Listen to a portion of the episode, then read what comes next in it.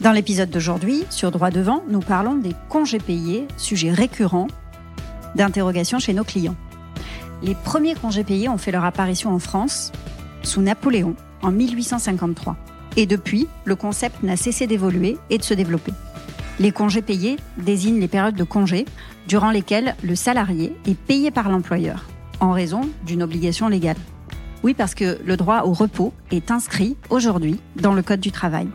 Mais comment s'organise-t-il dans les faits Et notamment, une question récurrente, l'entreprise peut-elle imposer les périodes de congés payés? Voici les questions auxquelles nous répondrons dans cet épisode.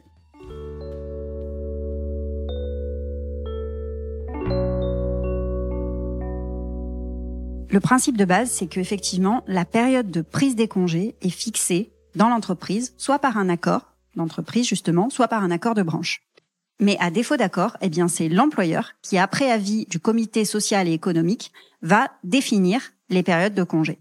C'est en effet le Code du travail qui donne à l'employeur la responsabilité de fixer l'ordre et la période des départs en congé de ses salariés. Alors, avec des règles strictes toutefois, c'est-à-dire que la période de prise de congé va devoir être porté à la connaissance des salariés au moins deux mois avant l'ouverture de cette période.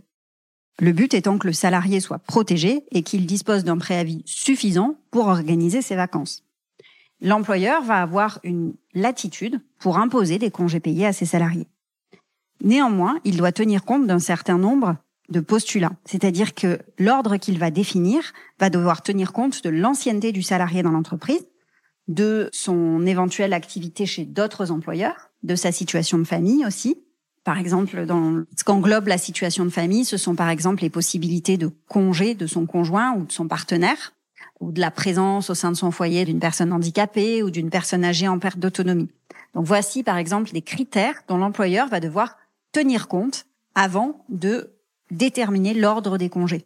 D'autres critères vont entrer en considération parfois, les charges de famille, les dates des vacances scolaires pour les salariés qui ont des enfants euh, scolarisés, les droits de garde pour les parents qui peuvent être séparés ou divorcés.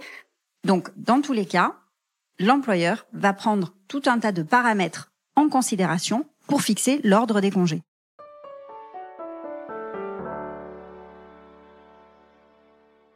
Il est aussi prévu une règle impérative, c'est que les conjoints et les partenaires qui sont liés par un Pax et qui travaillent dans une même entreprise ont droit à un congé simultané.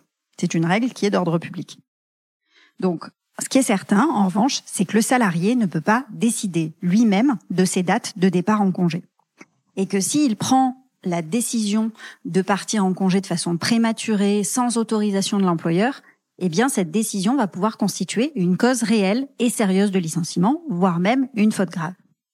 Et peu important que cette insubordination ait causé une perturbation dans l'entreprise. Le seul fait d'avoir pris cette décision sans considération, sans autorisation de l'employeur, vous expose à une faute. Il en est de même pour le retour tardif de congé, qui ne peut pas être considéré comme une démission, mais qui en revanche va pouvoir justifier un licenciement pour cause réelle et sérieuse ou même pour faute grave. Et je vous disais en début d'épisode que l'employeur va poser l'ordre des congés de ses salariés après avoir pris avis du comité social et économique. Il faut savoir que si l'employeur se dispense de cet avis, le salarié ne peut pas, malgré tout, passer outre et sans se servir de ce défaut d'avis pour euh, imposer des congés payés de son propre chef. Donc, refuser les congés qui sont imposés reste fautif, même en cas de défaut de consultation des élus. C'est un arrêt récent qui vient d'être rendu par la Chambre sociale de la Cour de cassation le 27 septembre dernier.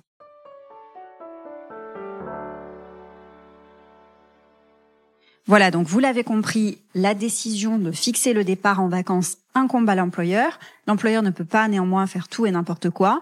Il ne peut pas euh, imposer à ses salariés, par exemple, de poser leurs cinq semaines de congés payés d'un coup.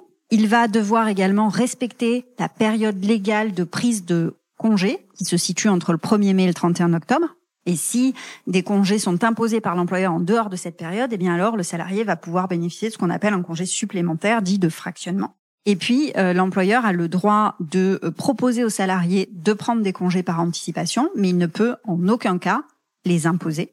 Il faut le savoir. Et dernier point, lorsqu'il existe un cadre de fermeture annuelle de l'entreprise pour congé, eh bien l'employeur va devoir verser une indemnité au salarié si la durée de la fermeture de l'entreprise dépasse la durée légale du congé annuel. Alors, si l'employeur ne respecte pas ces règles qui sont liées au cadre des congés, plusieurs recours vont être à la disposition du salarié.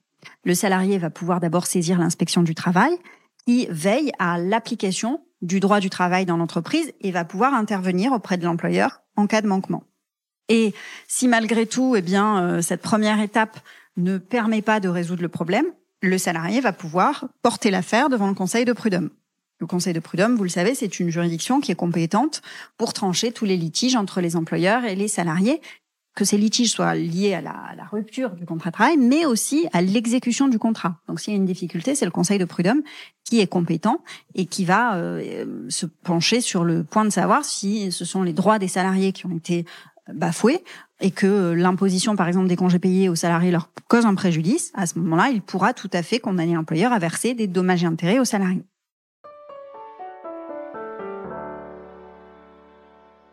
Dernier point, dernier focus de cet épisode, ce sont les incidences des absences du salarié sur le calcul des congés payés.